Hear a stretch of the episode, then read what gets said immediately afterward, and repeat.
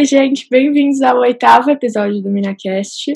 É, esse mês aqui na Mina, a gente fez algumas reformulações no nosso formato de se comunicar. Então, a gente está com um tema para o mês inteiro. Então, é, nesse mês a gente vai conversar sobre relacionamentos e sobre sexo.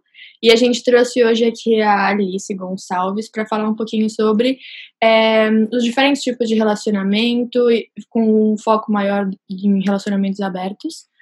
É, e acho que vai ser uma conversa muito gostosa. Acho que a gente podia começar apresentando a Alice, né? Porque eu e a Ju vocês já conhecem. Então, pode falar, Alice, fica à vontade. Olá! Bom, é a primeira vez que eu tô gravando um podcast, então isso por si só já tá sendo emocionante. É, bom, eu tenho 20 anos, é, sou estudante de Direito, estou no meio do curso, é, e artista, sou pintora e bailarina, então apaixonada pelas duas coisas, e também sou pesquisadora em arte e direito, que é onde eu junto tudo. É, e acho que é bom até falar isso, porque tudo que eu vou falar hoje são coisas que refletem única e exclusivamente a minha opinião como alguém que não é é, enfim, da área de psicologia, ou qualquer coisa que tenha uma análise comportamental é, de fato, né? Uhum. Acho que a primeira pergunta, que é inclusive uma das principais de todas as pessoas que entram no assunto de relacionamento aberto, é como são definidos os limites dentro de um relacionamento aberto. Então, eu queria até falar uma coisa antes disso, é, que foi até acho que, não sei, a ideia que eu comecei a pensar mais disso foi quando a Joabi me mandou uma mensagem, acho que dois meses atrás, perguntando uma outra coisa, que era quando ela sabia que ela estava amando alguém. Tipo, quando que a gente definia que a gente estava amando alguém ou não. E aí, para mim, isso, enfim, vai interferir diretamente no que a gente vai definir como limite de alguma coisa ou não. E aí eu vou coisa que não tem nada a ver com nada disso, porque eu acho que vai fazer sentido no ponto que eu quero chegar. Uhum. Atualmente eu tenho estudado muito sobre como alguns discursos que a gente tem são legitimados por coisas que muitas vezes não tem critério nenhum, não tem sentido nenhum. Então, por exemplo, como o fato de um professor meu virar e falar: Ah, você escreveu X na prova, ao invés de escrever Y, e já que você escreveu X, isso aqui vai ser um critério, vou usar isso e você vai tirar uma nota cheia. Então, acho que esse é o exemplo mais fácil para chegar onde eu quero chegar aqui. A gente tem muitas coisas que vão ficar dentro das molduras narrativas, que muitas vezes são molduras narrativas completamente vazias, né? E completamente esvaziadas de sentido. É, uhum. E é uma coisa que eu tenho me apegado muito, acho que tanto academicamente quanto pessoalmente, em como a gente se apega em tudo que a gente faz a coisas que são lindas na fala, completamente quadradas e impecáveis, mas na prática, se você vai olhar ou parar para pensar em alguma coisa, você não consegue entender qual é o ponto daquilo. E aí, bom, eu digo isso porque, para mim, acho que é o exemplo mais fácil de entender quando a gente vai falar qual é o limite para alguma coisa, porque tudo que a gente vai falar aqui, basicamente, são coisas que a gente vê a partir da perspectiva do que a gente vê, por exemplo, no nosso círculo. Então, eu, como pessoa privilegiada, cis, branca, ainda que sim mulher de outras minorias, mas assim, como uma pessoa privilegiada falando, eu tenho um círculo de amigos que eu vejo que quase todos estão no mesmo tipo de relacionamento. É, a grande maioria não é heterossexual, mas mesmo se fosse, é uma bolha muito exclusiva e a gente fica preso aos conceitos e às coisas que a gente vê. Então, para mim, a primeira coisa de qualquer coisa é falar, por exemplo, ah, por que, que você falar que está ficando com alguém vai deslegitimizar um relacionamento da diferença que você vai falar que está namorando alguém? E aí, enfim, é a mesma coisa de você chegar em se você está amando alguém ou se você não está amando alguém, isso acho que a gente pode até falar mais para frente. Mas pensar tudo isso, eu acho que precisa dessa premissa antes da gente pensar limite ou pensar qualquer coisa. Porque se a gente fosse só responder limite, para mim a primeira coisa que eu falaria limite é eu estar tá bem comigo mesmo. O limite é esse. Limite é aqui agora nesse momento com as características que eu determinei junto com outra pessoa, eu estou bem. E aí, para mim, o ponto do limite, do passar ele, é saber até onde você pode abrir mão de alguma coisa, sem colocar em jogo é, a, sua, a sua sanidade mental e as suas demandas. E não é porque você tem que se colocar no lugar do outro e ouvir o outro, qualquer coisa do tipo, que você tem que abrir mão de coisas que são relevantes para você. Né? Então, acho que a primeira coisa de falar de limite é isso, é de, de entender o que, que você quer e até onde você está disposto a ir. Se você não estiver disposto a ir depois dali, não é problema algum é, disso acontecer ou não. Uhum. Hum. É, eu acho que o limite, então, é uma coisa muito individual, né? Tipo, uma coisa muito discutível também, talvez, entre as pessoas que estão envolvidas no relacionamento. E eu não sei, eu nunca tive experiências, na verdade, muito assim, profundas e desenvolvidas em relação a isso. Mas eu imagino que, inclusive, seja uma coisa que mude é, para a própria pessoa é, em relação aos outros. Então, eu acho que não deu pra entender o que eu falei, mas eu vou tentar explicar melhor. Tipo, é, você tem um namorado hoje em dia que você tem determinados limites, e se por acaso você terminar com essa pessoa e depois começar com outra, pode ser que essa pessoa te passe inseguranças ou não, diferentes da pessoa de antes. E isso traga para você limites diferentes e traga para você meio que expectativas diferentes para o relacionamento que fazem com que você converse e flexibilize as coisas ou não, ou que seja ao contrário. Então, eu acho que realmente é uma coisa muito subjetiva e individual, essa coisa de limite. E, e eu não sei, acho é. que nem tem muito como responder, assim, como definir um limite, né? Mas eu acho que às vezes, é uma coisa que eu tava pensando agora, é, às vezes numa relação é, monogâmica fechada, você meio que poupa de ter conversas que podem te fazer se autoconhecer e se amadurecer é. muito.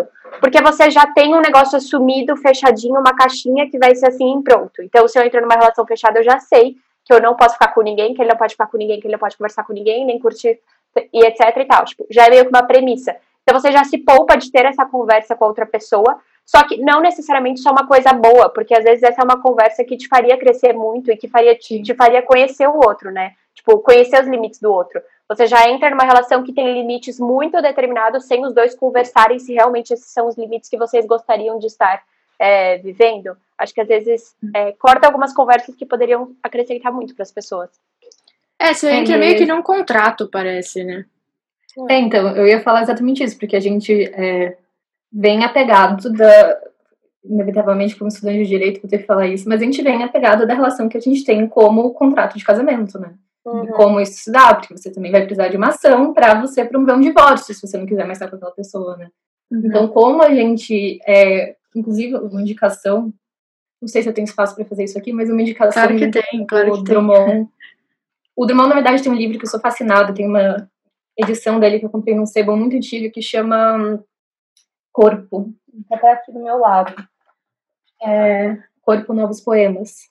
E existe um poema aqui que chama O Amor e Seus Contratos. E aí é incrível, porque, enfim, Drummond não era jurista, mas ele coloca exatamente como, muitas vezes, na sociedade, a gente acaba, a gente consegue descrever uma relação amorosa de um namoro, do que seja, com termos contratuais precisos, porque a gente já chega com o negócio pronto. Então, uhum. o que acontece é exatamente o que eu estava falando. Você está ficando, parece que você vai ganhar legitimidade quando você começar a namorar, você começa a namorar, você já ganha um, um caderninho pronto com tudo que você precisa fazer.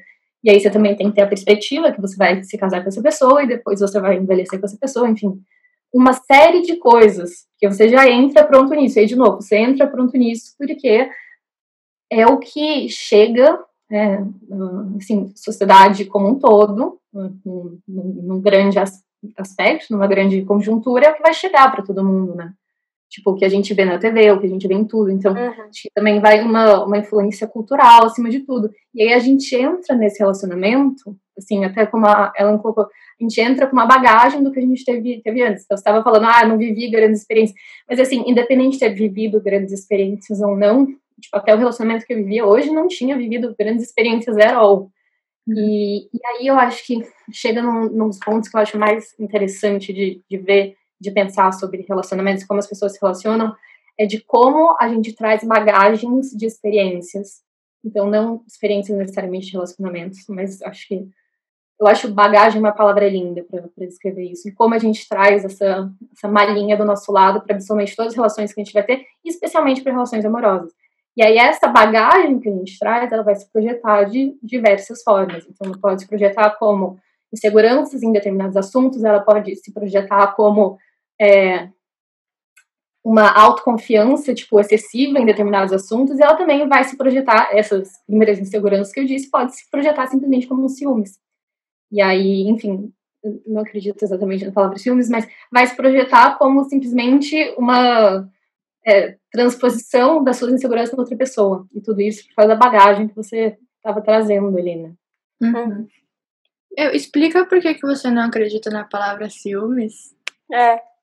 Então, eu conversei muito já com a Gil sobre isso. Eu acho que, é, enfim, é muito legal falar sobre isso, porque para mim a questão é que durante muito tempo, eu acho que é importante falar isso, porque, tipo, eu tenho 20 anos, eu provavelmente, se eu me ouvir falando o que eu tô falando hoje, daqui dois anos, eu vou falar, nossa, mas, tipo, ela conhecia tão pouco, tadinha, por que ela tava falando isso? Mas, enfim, hoje, do que eu conheço, do que eu vivi, é o que tem me soado mais conveniente e mais convincente. Porque durante muito tempo eu tinha tido uma relação de que você amar alguém e você sentir amor por alguém, necessariamente sentiria uma coisinha de tipo, ai, não quero mais ficar com outras pessoas, ai, eu sei que ele tá conversando, ele ou ela, enfim, estão tá, conversando com fulano, então tô me sentindo meio mal, ou tô sentindo bem também, porque eu sei que tô gostando dele, se ele vier me cobrar, ele ou ela vierem me cobrar sobre alguma coisa, é, também vai ser bom, tomara que eles me cobrem, porque eu vou saber que eles estão gostando de mim. E isso sempre me deu uma pulga atrás da orelha, porque era o que a gente conhecia, era o que mais me incomodava. E aí, enfim, você começa a observar como, na verdade, isso é uma estrutura que a gente vem na sociedade, então é uma estrutura que é, acho que, evidentemente, você vai ter situações de ciúmes em todos os tipos de relação, mas majoritariamente você vai ver casos grandes de machismo relacionados a ciúmes, então relacionamentos heterossexuais. É, e aí eu fico pensando que simplesmente, enfim, isso vai ser associado a uma ideia de propriedade, de posse, de poder, e como a gente coloca, tenta é, exteriorizar poder nas outras pessoas. Enfim, isso é o que sempre aparece, tipo, ah, ciúmes não, atualmente tem surgindo uma grande discussão, se você vai ver, vão falar, ah, não, ciúmes é posse, é diferente de amor, é isso e aquilo. Mas para mim o principal ponto é que ciúmes não é exatamente posse, ciúmes não é exatamente isso. Em muitas situações, evidentemente, tipo, você vai ver e você vai falar, bom, na realidade era isso que estava acontecendo. Mas para mim, acima de tudo, dando um, um passo atrás nessa discussão, ciúmes é a projeção da insegurança que você tem da sua bagagem no outro. Então é simplesmente o fato de você não conversar com as pessoas, muitas vezes porque num relacionamento fechado, como a Ju estava falando, você já entra, ele já está pronto para você, então você entra nele, você não vai conversar sobre como você se sente sobre determinadas coisas, e muitas vezes o fato de você associar tanto essa coisa dos ciúmes, você não vai nem conversar sobre os relacionamentos passados ou questões da sua vida ou coisas que muitas vezes você simplesmente ignora. Então você chega pronto nessa caixinha que muitas vezes não foi feita para você, na maioria das vezes não foi feita para você. Senta nela e fica sentado nela esperando acontecer alguma coisa. E aí acontece, você bate na quina dela, e depois você bate na quina de novo, tem quatro quinas, depois você sai. Uhum. E aí, esse que é o, o, o maior problema. E, por exemplo, quando você está num relacionamento aberto, o espaço que você tem de conversa, porque é para tudo você vai ter que conversar. Enfim, você também pode ter isso no relacionamento fechado, de você sentar e conversar sobre absolutamente todas as coisas. E aí vai de quanto você, de fato, está disposto a estar com aquela pessoa, e você quer entender aquela pessoa, e você quer estar no relacionamento com ela e viver aquilo com ela. Porque se você tem essa, essa disponibilidade de sentar com alguém para conversar, é, enfim, com mais de uma pessoa, se for um relacionamento poligâmico, é, sentar com alguém para conversar e entender, bom, por que eu projeto isso em você? Por que, que quando eu vi você conversando com outra pessoa, eu me senti completamente menosprezado e senti que você jamais ia voltar para mim. Uhum. E é isso, e são coisas que o, esse sentimento que muitas vezes a gente chama de ciúmes, às vezes é simplesmente um sentimento de não se sentir suficiente. A gente sempre tenta explicar os ciúmes falando outras coisas, porque ciúmes uhum. não tem que ser um sentimento. Uhum. Existem várias outras coisas, existe tristeza, raiva, é, e aí às vezes você simplesmente tem raiva de tal coisa acontecer. E aí a gente fala, não, eu tenho ciúmes de tal coisa.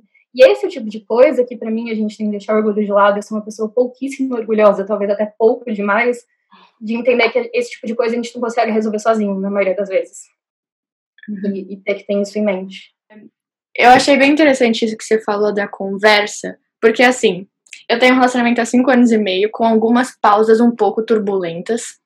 E, tipo, eu sinto que grande parte dessas turbulências, entre aspas, aconteceram porque eu tinha, eu sentia muita necessidade de conversar sobre algumas coisas com o meu namorado que, tipo, supostamente não eram pra gente estar conversando a respeito. Só que me deixava mais mal não saber, tipo, não ter essa conversa e não entender a limpo as coisas que estavam acontecendo do que de fato não tocar no assunto, sabe?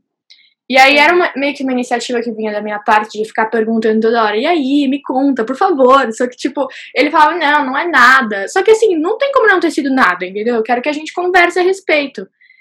E aí, não sei, eu acho que.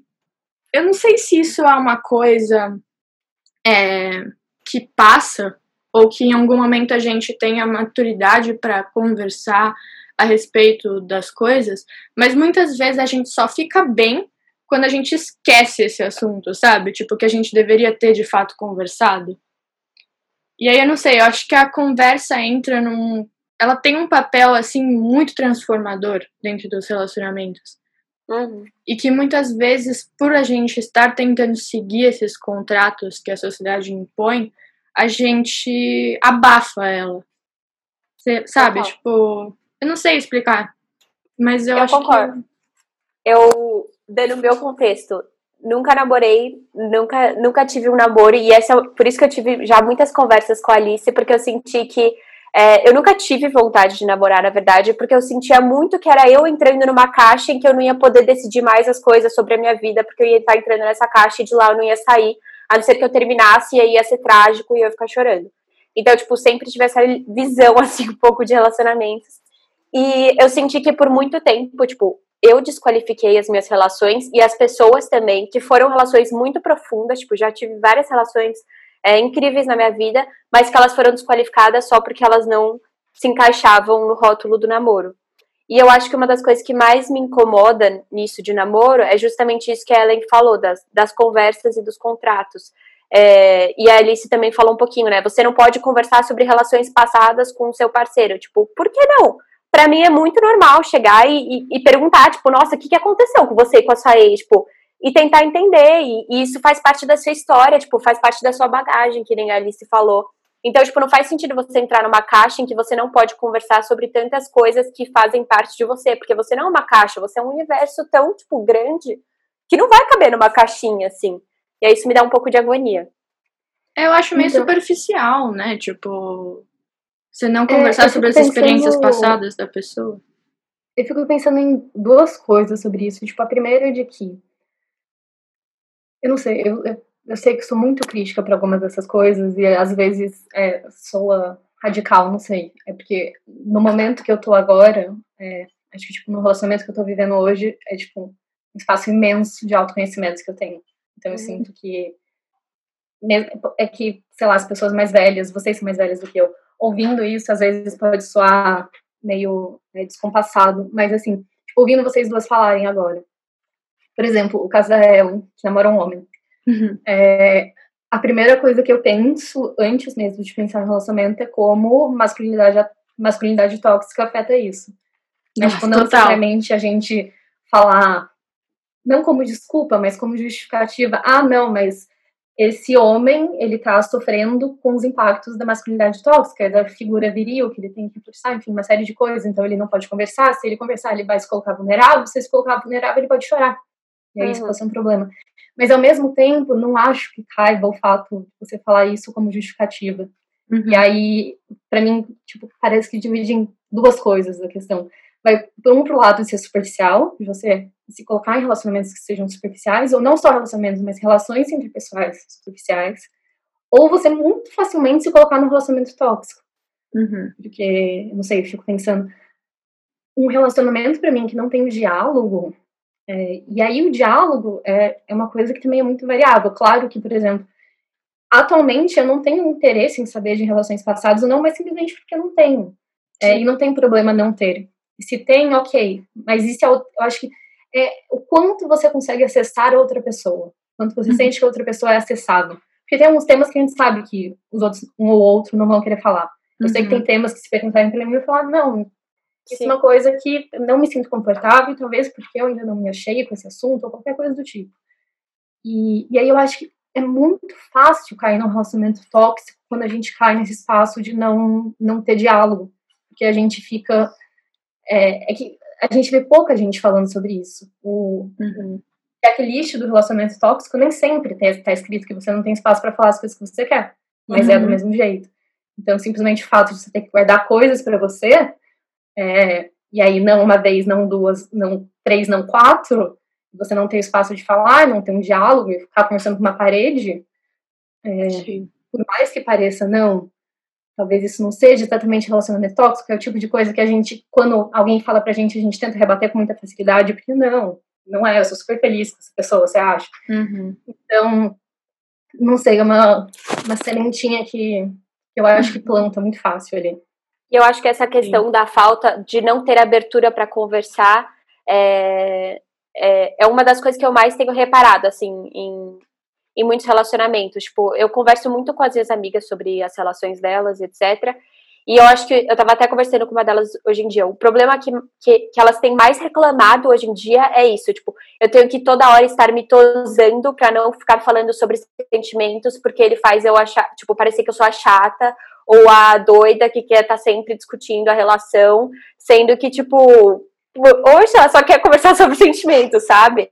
Então, tipo, e aí ela, e aí vem várias amigas para mim, tipo, Ju, eu tô doida de estar tá querendo conversar sobre isso de novo. Ele falou para mim que eu sou maluca de estar, tá, tipo, sempre trazendo esse assunto à tona, só que a gente nunca conversa inteiro sobre ele, porque ele não quer falar sobre sentimentos, porque ele quer estar tá sempre bem e feliz, etc. E, tipo, cada vez mais eu tenho reparado em relações heterossexuais, principalmente porque a maior parte das minhas amigas é, está em relações heterossexuais, então é onde eu mais tenho contato, é, que esse é um problema muito grande, assim, e com certeza vem da masculinidade frágil, né?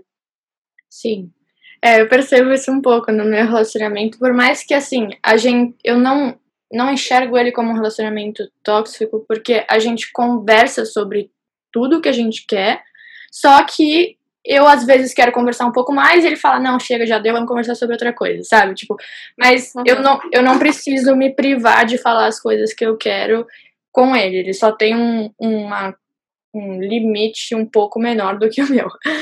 É, e aí a gente já teve fases que eu acho que se enquadraram muito nisso que a Alice estava falando, da, do tipo masculinidade frágil no ponto de você é, querer conversar com o cara e o cara não se abrir e aquilo acabar virando uma coisa tóxica. A gente já teve algumas fases mais um pouco tóxicas, que eu reconheço hoje 100%, mas que eu sinto que foi muito por conta de maturidade por parte dos dois. Eu por aceitar que aquilo tivesse acontecendo e não fazer nada a respeito, e ele por continuar reproduzindo aquilo.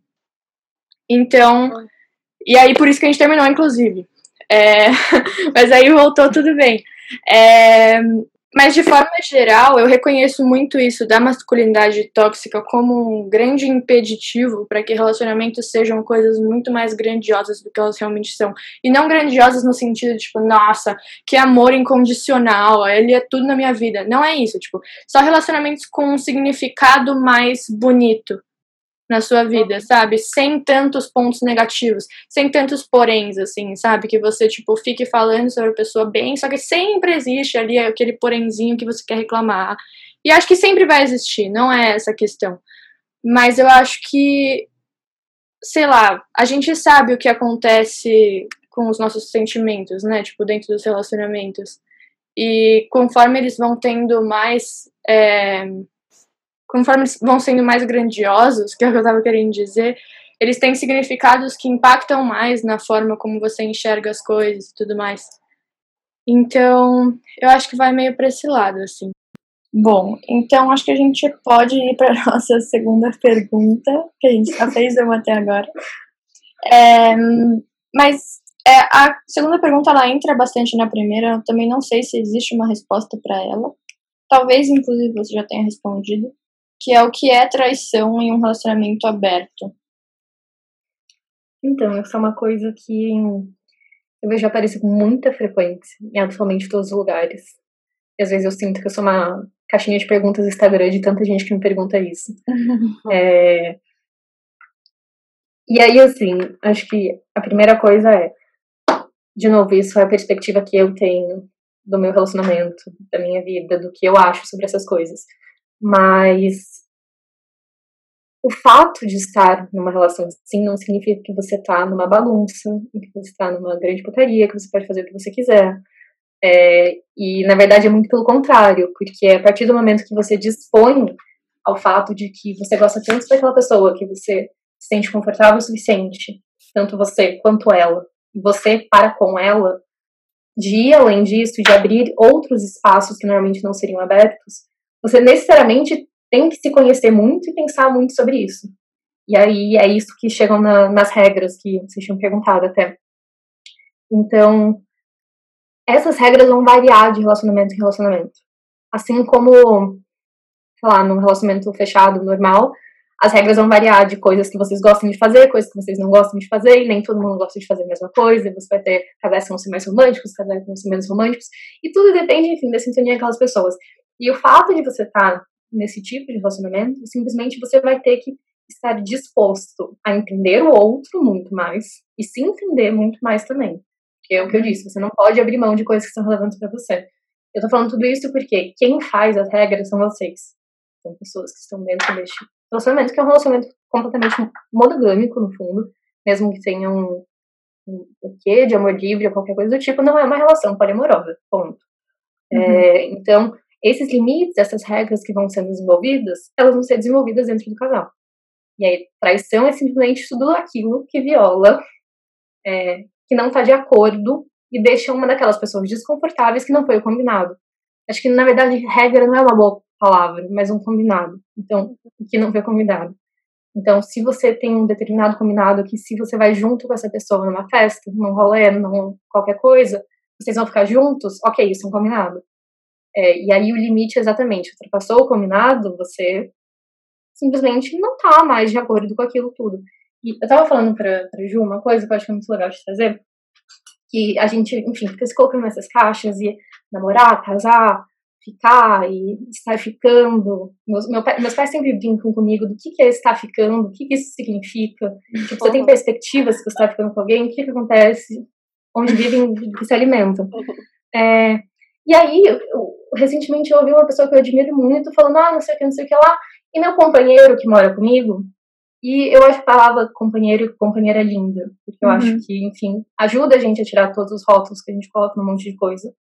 Uhum. Expressa muito bem, porque realmente é uma pessoa que é o seu companheiro, e eu acho que é, a palavra por si só é autoexplicativa e um companheiro de vida, um companheiro de absolutamente tudo. Então, se essa pessoa que é seu companheiro, que tem todos, companheiro ou companheira, que tem todos esses combinados com você, se você descumpre um deles, você simplesmente está. Para mim, é, traição é simplesmente uma quebra imensa de uma responsabilidade afetiva, né?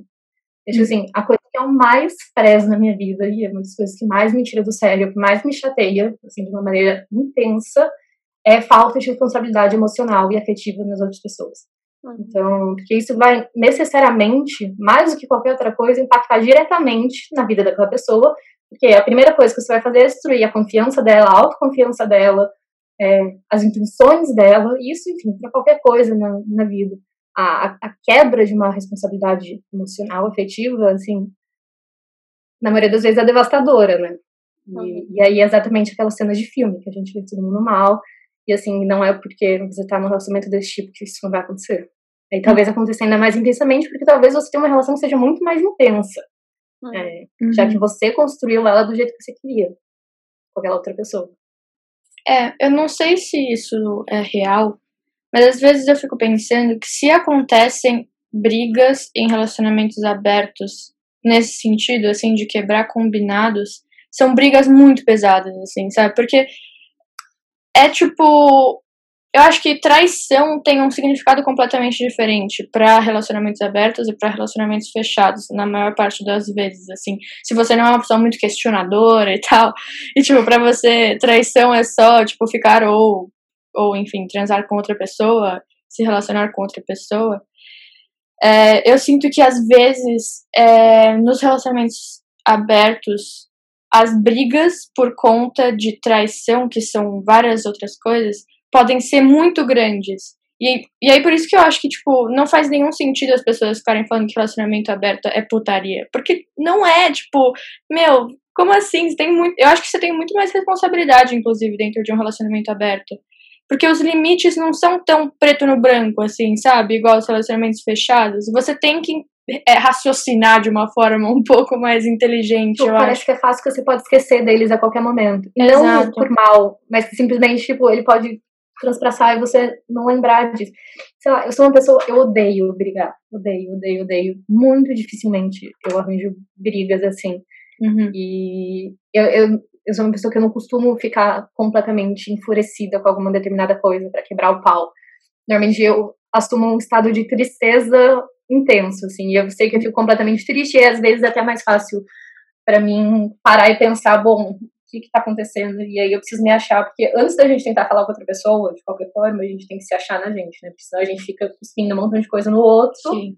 e projetando mais de um milhão de coisas e, enfim, você. Eu acho que é, é até uma coisa que talvez essas grandes brigas que você tenha comentado, acho que muitas vezes acontecem porque a gente, as, sei lá, eu conheço pessoas que passaram por situações assim, então de você, essa pessoa estava num relacionamento aberto e, e aí aconteceu uma coisa, um determinado rolê. E aí, enfim, aconteceu lá, naquele momento, tipo, todo mundo viu, era um círculo pequeno de pessoas, foi intenso mesmo, assim. E aí foi aquele quebra-pau. E quando você tá ali naquele momento, tipo, você não tem o momento de sentar e parar e refletir com você que o que te fez mal não foi aquilo, foi aquilo outro. Enfim, você vai jogar tudo. E aí eu acho que isso é muitas vezes, mas assim, era porque a regra daquele determinado casal era aquela. Uhum. E, e aí não sei é, é, realmente, tipo, se você vê a situação de fora, num, num primeiro olhar, tipo, ah, relacionamento aberto, você vai falar bagunça, bagunça total. Uhum. E se você para um minuto para pensar, você fala, tipo, que merda que estão fazendo?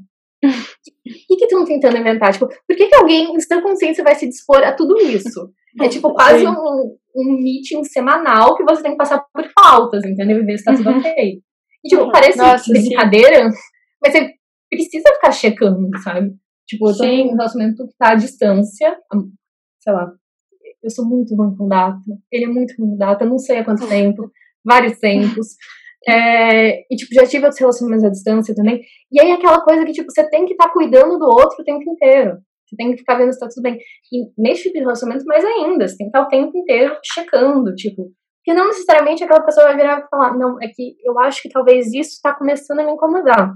É o ideal que seja, mas às vezes você também não tem o, o insight de que isso está começando a te incomodar. E às vezes o outro já tá percebendo antes.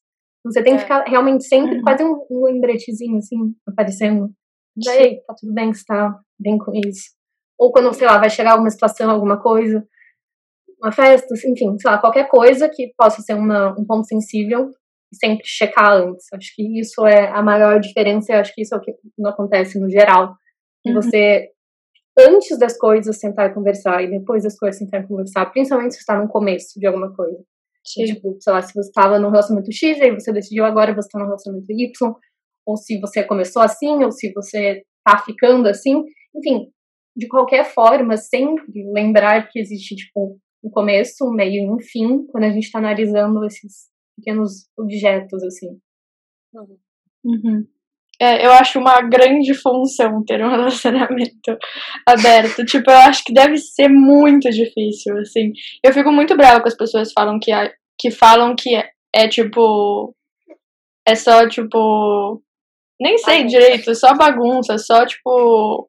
Fico muito brava com isso, porque, poxa, é claramente muito mais difícil. Tipo, é muito mais fácil você só não questionar nada e entrar no que te falaram que dá certo, sabe?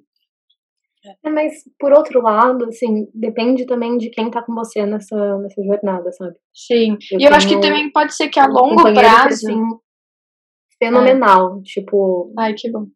minha vida mudou completamente quando, enfim, conheci ele.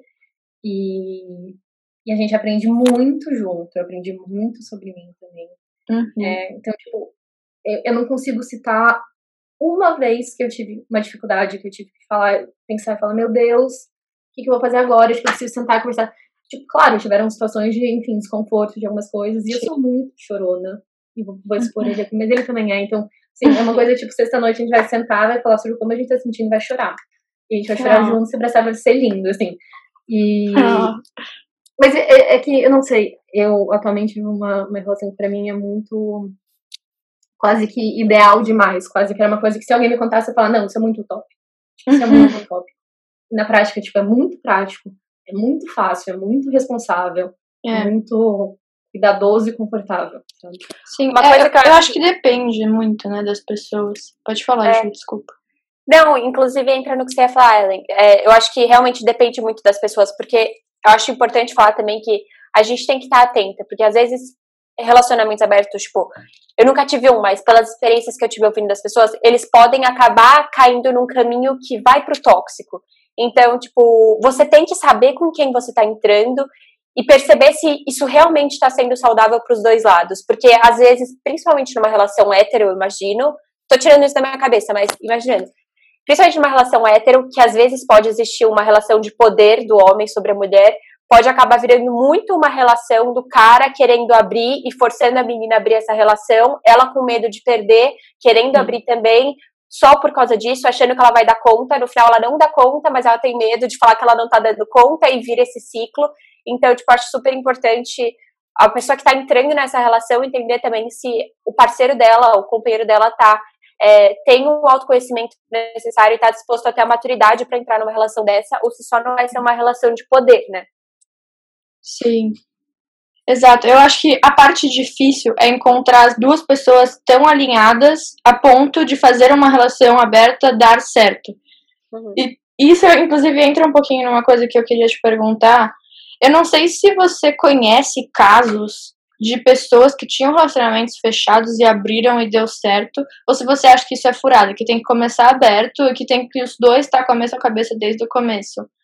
Porque não sei, eu já tive. Quando a gente tava naquela, naquele término turbulento, eu tô expondo muito a minha situação. Mas. Quer ser tudo. Mas quando a gente tava no término turbulento, a gente tava tentando voltar, a gente considerou. Só que deu zero certo. E aí eu fiquei com essa cabeça, tipo, eu não acho que eu seria a pessoa que não daria certo de jeito nenhum um relacionamento aberto, porque eu concordo com absolutamente tudo de um relacionamento aberto. Só que não dá certo para mim com o meu namorado, porque acho que a gente tem todo um passado que entra naquela coisa da bagagem que tipo uhum.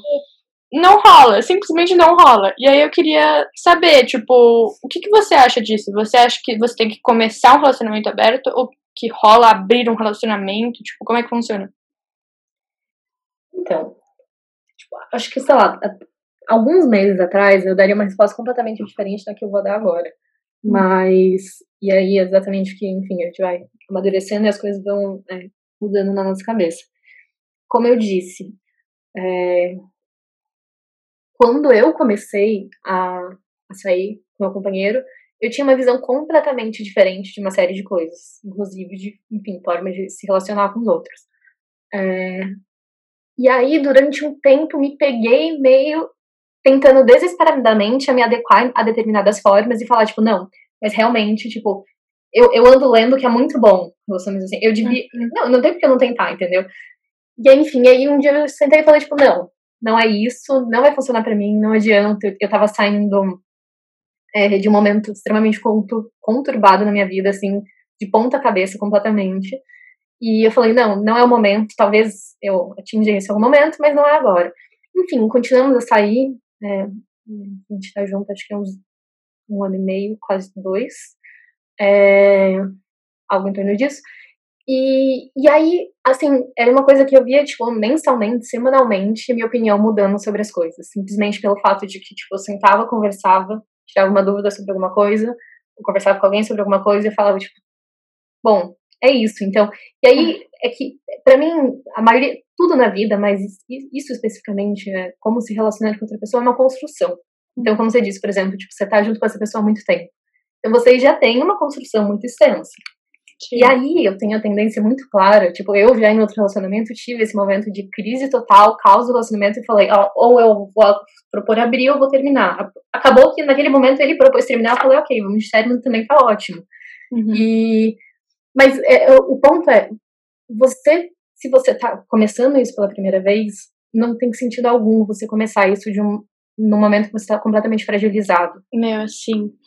E aí, Sim. o momento de término, ele inevitavelmente, mesmo se você que terminou, mesmo, enfim, qualquer coisa, mesmo se for traição, absolutamente qualquer situação, ele vai ser um momento fragilizado em algum nível. Uhum. Somente se for uma relação que, enfim, foi mais, é, mais longa e qualquer coisa do tipo. Então, não tem sentido no momento de fragilidade que você tem que juntar seus pedaços e meio se compor, você tentar se autoconhecer. Uhum. É, e aí eu acho que esse é o problema de que o muitas vezes a gente associa esse, ah, terminei, vou voltar, vai voltar assim. Uhum. Só que simplesmente é a receita pro desespero Desastre, completo. É, é a receita do tipo, é quase continuar terminado e mandar mensagem pro ex, entendeu? Tipo, Total. Ai, é que eu continuo com uma saudadezinha, tipo, eu, eu ia gostar muito se, tipo, a gente tivesse uma coisinha e tal, mas assim, nada exclusivo. É exatamente isso, tipo, a receita, eu acho que é aí até que vem um pouco do que a gente tava falando da, da visão da bagunça, entendeu? Porque Uhum. a bagunça é perfeita esteticamente. Então, eu não acho que tenha momento, eu acho que tenha simplesmente um momento, não de você fazer isso como espaço-tempo de uma relação, mas um momento de você fazer isso como você, pessoa. Então, como Uhum. você é, neste momento da sua vida, você acha que você gostaria de, enfim, experimentar, é, se conhecer, propor, enfim, novas coisas, mas assim, da mesma forma, o seu namorado também tá Sim. é, disposto a fazer isso. Então, se for do começo, se for no mês, se for uma semana antes de terminar, pelo menos tentou, mas que seja no momento que as pessoas estejam dispostas. E não necessariamente, vocês estavam falando isso já, é, de realmente duas pessoas se encontrarem nessa, nessa sintonia e tal. Tipo, quando eu encontrei, meu companheiro não tava nessa sin- sintonia zero. E Uhum. ele também, zero, me obrigou a fazer qualquer coisa, evidentemente. Deus me livre, que eu sou muito chata com isso. E, mas foi simplesmente eu abrindo o olho comigo mesma e falando, tipo, eu quero tentar isso. E, Uhum. e aí eu acho que é o processo do tempo, porque esse tipo de coisa é uma coisa que eu acho que a gente tem que respeitar muito o tempo de cada coisa no seu tempo e sentar e falar, bom, esse não é o tipo de coisa que você tomar uma decisão numa semana. Entendeu? E acho que esse é um dos grandes problemas. Se eu não tomar uma decisão dessa em uma, em duas, talvez eu não tome em cinco meses Uhum. e não tem problema nenhum. Então, talvez você comece com, tipo, uma série de regras e vá diminuindo. Uhum. É, e depois você, de repente, fala, não, mas essa regra aqui, na verdade, eu tinha proposto, mas eu acho que ela perdeu o sentido. Uhum. Tudo bem você ir lá tirar. Eu acho que isso é o mais lindo de tudo, de você realmente poder construir absolutamente tudo. né? Sim. Sim, Não concordo, deve nada pra ninguém, né? Sem ser É. vocês dois. concordo muito. Lice, me veio uma pergunta aqui na cabeça, tá fora do roteiro, Ellen, não me mata. Tá, não, Mas- fica à vontade. A gente já jogou o roteiro fora, eu acho. Mas é, é porque assim, eu tava. A gente fez uma. Chamou uma menina pra fazer um vídeo pra gente falando. Ela tem um relacionamento aberto também. Pra explicar um pouco sobre relações. é, sobre poliamor, sobre relacionamentos abertos, sobre amizade colorida, explicar diversos tipos de relações que existem fora de relacionamentos fechados. E ela tava contando da experiência dela e ela contou que quando ela entrou num quando ela tinha um relacionamento fechado, ela sentia muitos ciúmes, ela ela sentia que aquilo não fazia bem, que ela era muito possessiva, que ela tinha muitos ciúmes. E quando ela entrou em um relacionamento aberto, ela achou que aquilo fosse piorar, só que na verdade melhorou. E hoje em dia, é, ela, ela- essa questão de tipo sentir um ciúminho e tal, a gente já falou, já falou sobre ciúmes, etc. Mas é, diminuiu muito mais. E aí eu tava pensando, você acha que isso tem a ver sobre essa questão que você tava falando? De ciúmes está muito ligado a inseguranças, outros sentimentos, e num relacionamento aberto você tem que, consequentemente, conversar mais sobre esses sentimentos. Então, talvez explorando mais eles, você sinta menos isso que a gente chama de ciúme. Eu, eu acho que total isso. É, eu lembro de mim neste relacionamento, atualmente, de ter um, um momento que eu falei, tipo, ciúmes extremos, assim, de eu olhar e falar, puta, eu não tô acreditando que eu tô sentindo isso, eu não tô Uhum. acreditando que eu estou ficando brava com a outra pessoa e chateada, e extremamente decepcionada com a outra pessoa de uma expectativa que eu projetei nela. Então, acima de estar chateada ou brava e frustrada, era simplesmente a minha expectativa redondinha que eu joguei naquela pessoa, eu fiquei esperando ela pegar, e ela não pegou e ela não tinha que pegar, porque ela muito provavelmente não sabia. Sim. E aí, tipo, quando você vai descobrindo essas coisas, você vai no acerto e erro, não tem o que fazer, sabe? E claro que o- os erros, eles têm é, profundidades e intensidades distintas, né? Então, é, tipo, uma coisa é você chutar o balde, outra coisa é tipo, você molhar o pé no frio um pouco, tudo Uhum. bem. Mas você chutar o balde aí também, você, você não pode aceitar tudo que, que acontece. Mas tudo isso para dizer que naquele momento que eu me vi numa, numa situação que eu falei, puta, tô sendo ciumenta, tô reclamando disso. Depois que me toquei disso, eu fiquei mais chateada ainda comigo mesma. Eu falei, tipo, por que, que eu tô projetando isso? E Uhum. aí, a partir do momento que eu sentei pra conversar, eu falei, ó, teve essa situação que não me agradou. E eu acho que não me agradou porque, trazendo de situações que eu já vivi, eu vejo isso, isso e aquilo. E nessa determinada situação que eu vivi, é, me gerou um impacto muito grande. Foi uma coisa que tipo, eu carreguei comigo até agora. Porque depois que aconteceu isso, eu me senti completamente desamparada e senti que eu tinha perdido meu chão total. E aí eu vi essa situação acontecendo de novo agora com você. E, e agora eu tô me sentindo mal, porque eu sinto que talvez é, vão ter consequências, igual teve daquela vez, não sei o quê. E simplesmente quando você senta, exterioriza isso, acho que acima de tudo exteriorizar isso de uma maneira comunicação não violenta, o livro do Marshall, super recomendo para todo Perfeito, mundo. Perfeito, esse livro mudou minha vida. Relações da vida, em tudo. É... Enfim, de você sentar e se colocar nesse espaço, você naturalmente vai é, perdendo isso, sabe? Uhum. E para mim o que não dá é, é isso para ciúmes, para qualquer coisa na vida, é chegar com a cabeça fechada e falar não, porque eu sou muito ciumenta. Uhum. Então, é que eu sou, eu sou muito, tipo, não, nada vai mudar. Não vai dar. Tipo, morro de ciúmes, morro de ciúmes, sou muito ciúmes. Ou também ir pro Sim. outro lado, né? De falar, não, eu não sou ciumenta, eu não sinto nada. E aí, quando você sente, você enterra aquilo tão no fundo do seu coração. Eu já tive essa fase da negação, eu entendo. Eu também, com certeza. Eu ainda tenho um pouco de dificuldade com isso, de admitir, tipo, quando eu tô com ciúmes ou não. Aí o cara fala, não, mas calma, né? Tipo, tem toda uma bagagem por trás, é normal também. Tipo, entender de onde vem aquilo ajuda muito. Sim.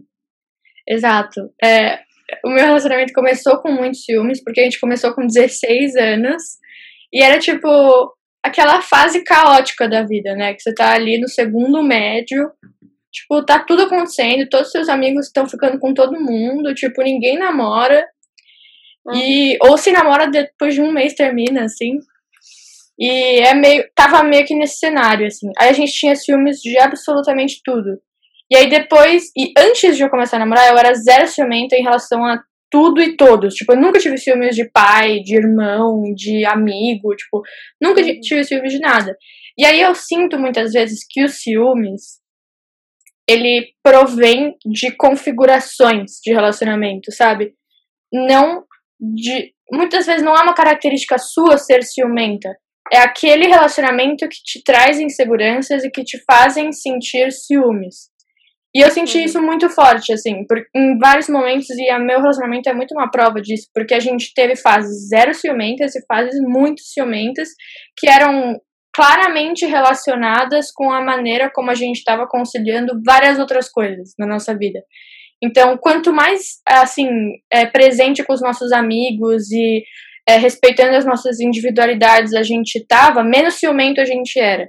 E quanto mais dependentes e, tipo, controladores a gente era, mais ciumentos a gente era.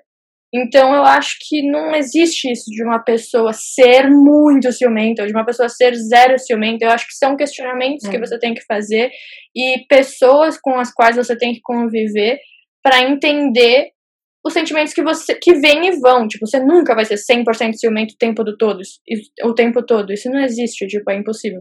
Hum. Então, foi essa isso, a minha conclusão, assim, de ciúmes. Eu lembrei de, de uma coisa. Eu tive um, um relacionamento que eu comecei com 16 anos e eu terminei com 18. E como eu tava comentando, eu sou bailarina, né? E sou formada em balé clássico jazz. Isso que legal. aqui na minha cidade. E, e, e enfim, é, 2016 eu tinha 16 anos, eu lembro. E aí, todo final de ano, a gente tem uma, uma prestação de final de ano, que, enfim, eu lembro que, como eu tava no grupo avançado do, das duas modalidades, tipo, eu dançava um milhão de coreografias. E nesse ano, uma das coreografias, eu tenho quase certeza que foi 2016 ou 2017, uma das coreografias era com uma música que na realidade era um soneto cantado de Shakespeare, que falava sobre amor. E passava, projetava na tela atrás daquela estátua do beijo do Rodin. Então era tipo intenso, mega assim. Isso era um padedesque, ou seja, são casais dançando. Eram tipo, acho que 12 casais dançando, e eu era um desses casais. E eu dançava com um homem, que era gay, mas um homem que, enfim, quando você via no palco era simplesmente um casal hétero dançando. E na época eu namorava tal, e aí eu lembro que eu era zero ciumento, meu namorado na época era zero ciumento. E eu lembro da minha mãe e do meu pai vezes perguntando, tipo, ah, você não tem ciúmes que ele vai no cinema com uma amiga, sozinha? Nossa, eu odeio. Eu, tipo, não. Ele, tipo, mas você, tem certeza que você não vai fazer ciúmes? E eu, tipo, não. Enfim, eu, fiquei, eu ficava com tanto isso na cabeça, tipo, 16, 17 anos de idade, você não tem muita noção do que tá acontecendo. E eu lembro de chamar ele pra apresentação de final de ano. E de ficar, assim, assustadíssima que ele ia ter ciúmes de me ver dançando com o meu partner na coreografia. Porque, sei lá, no final a gente simulava um beijo. Tipo, não era nem um beijo. Tipo, não encostava lábio no lábio, mas a gente simulava, colocava a mão assim na frente. E eu morria de medo dele ver aquela cena e ficar com ciúmes. E, e, se eu morria de medo, significasse que se ele tivesse ciúmes, eu ia super legitimar esses ciúmes dele. Ia falar, uhum. tipo, realmente, aqui não tem nada que eu possa fazer. Eu fui quase obrigada a dançar assim nessa coreografia. E era uma puta coreografia maravilhosa, eu adorava dançar. Mas que eu morria de medo de ter ciúmes, sabe?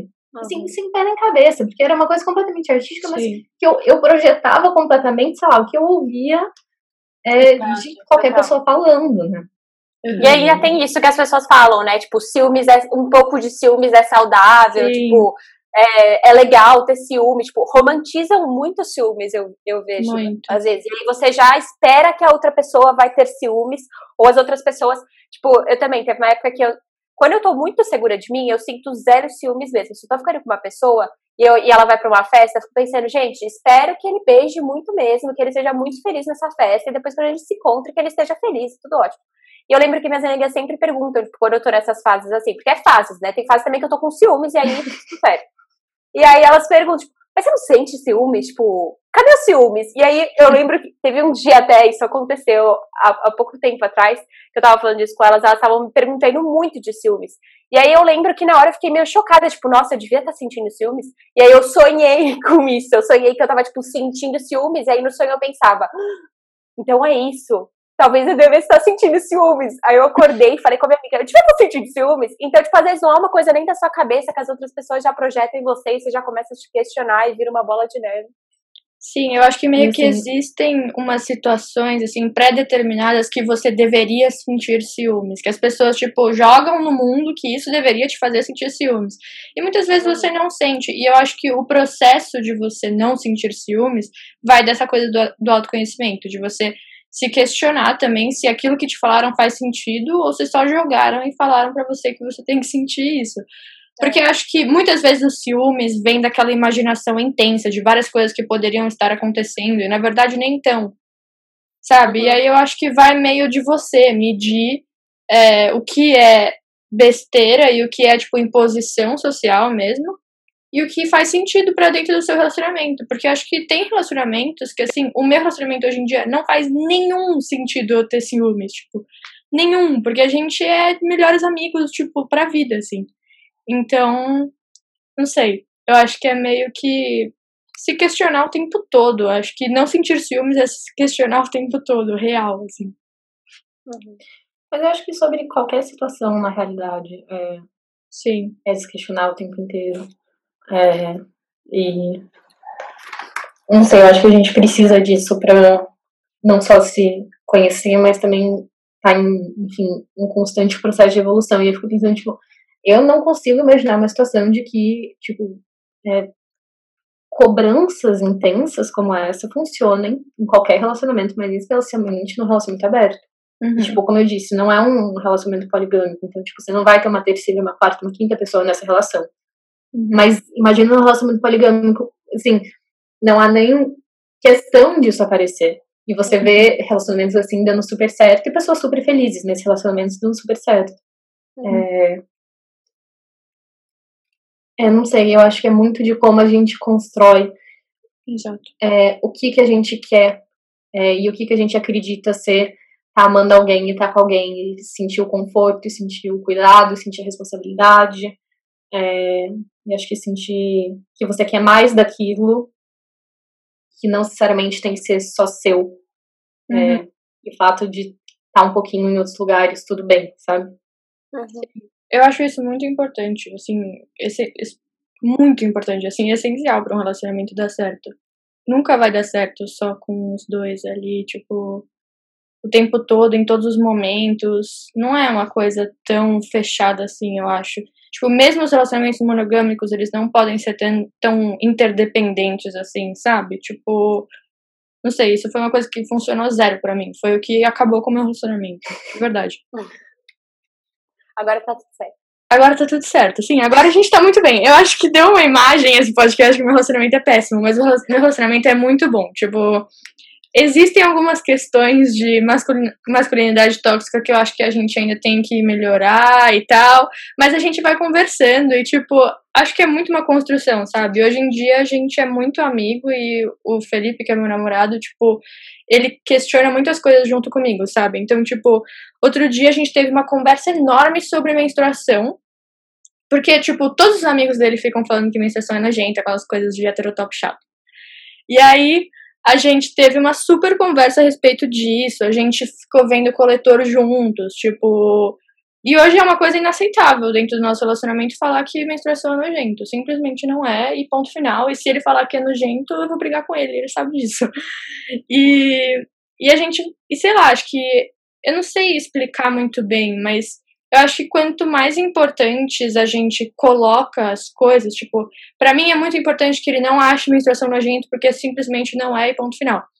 Então, quanto mais eu reforço que isso é importante para mim, acho que mais ele se importa de discutir esse tipo de coisa. E acho que é nessa configuração que funciona, sabe? Não é quando você fica ali batalhando para conversar sobre assuntos que a pessoa não tem é. interesse. É. A pessoa tem que ter uma predisposição ali para te ajudar, sabe? Tipo, e tudo bem se ela não for a pessoa mais desconstruída do mundo assim que ela entrar no relacionamento com você, mas vocês podem fazer essa desconstrução juntos e tá tudo certo, até porque tem coisas que ele também desconstruiu em mim. Sabe, eu não cheguei perfeita e ele não chegou perfeito, e acho que a gente vai meio que se lapidando, sabe? E construindo laços em vários vários setores diferentes da nossa vida e, e meio que criando rituais que fazem muito sentido pra gente. Então, acho que é meio que isso, sabe? É uma grande construção e por mais que eu acho que relacionamentos é, monogâmicos heterossexuais tenham muitas questões, tipo, que a gente tem que desconstruir, né? Principalmente em relação a ciúmes, em relação à possessão, em relação a controle e tudo mais, eu acho que também pode ser muito bom, sabe? Não tô falando. É, acho que esse podcast não tem o intuito de te convencer a mudar para um relacionamento aberto. Não é nem um pouco isso. Eu acho que tem que ter relacionamento aberto quem quer. E quem não quer, simplesmente não tem relacionamento aberto. E é isso. Se você tiver vontade de tentar, acho lindo você tentar. Acho perfeito você tentar. Só que se você não quiser, tipo, não se force, sabe? Só porque as pessoas falam que é uma forma mais livre e mais leve de amar. Tipo. E também não se force a estar numa relação fechada. Exato. Porque o, contrário também acontece. Exato. Né? Eu acho que tipo, não se force a nada, né? Exato, não se force. Não se force a nada. Seja aberto. É. Exato. Acho que é isso, gente. É, eu amei. uma observação, na Sim. realidade. Pode falar. Diga. Que eu acho que é importante falar agora que você estava falando no final, eu estava pensando. Tipo, toda essa visão que eu dei, tudo que eu falei, é de, na verdade, de um casal de duas pessoas, que tem pouquíssimas pessoas, tipo, heterotops no círculo.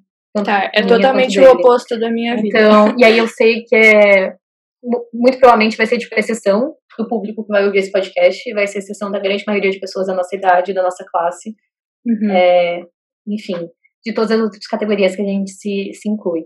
Então, assim, mesmo dentro do meu círculo de, de amizades, eu sempre ouço alguns amigos muito próximos meus falando que às vezes parece que eu vivo num mundo paralelo, porque de fato, é, eu sei que eu sou completamente intolerante com uma série de coisas, então, é, tipo, eu sei que sou uma pessoa muito crítica, que eu sou intolerante com qualquer forma de é, enfim, discriminação, preconceito, qualquer coisa que eu sinto que você tem que se, se encolher, sabe? Uhum.